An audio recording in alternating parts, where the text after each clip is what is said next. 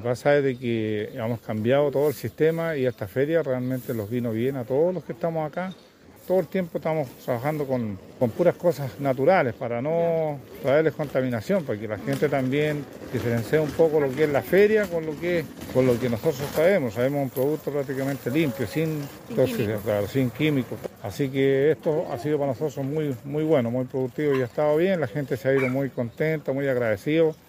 Además de eso, dice, ya se ahorran el, el viaje a la feria, además están comprando algo sano, algo limpio. Y eso es lo que nosotros queremos. ¿Qué ha significado para usted esta posibilidad de instalarse acá en la Plaza de la Cruz? Una gran oportunidad para poder eh, vender nuestros productos y ofrecerle a toda la comunidad eh, productos frescos y acá de la zona. ¿Están contentos entonces? con Sí, estamos súper contentos y además que la comunidad acá nos ha, nos ha manifestado que están súper eh, conformes y contentos con la, con la feria porque ya no tienen que ir a Quillota o a Calera.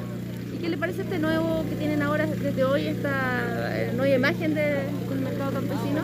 No, bonito. La verdad que para nosotros estamos súper felices, súper contentos porque eh, lo, lo esperábamos, lo esperábamos hace tiempo y tenemos una nueva cara, una nueva visión y se ve súper luminoso.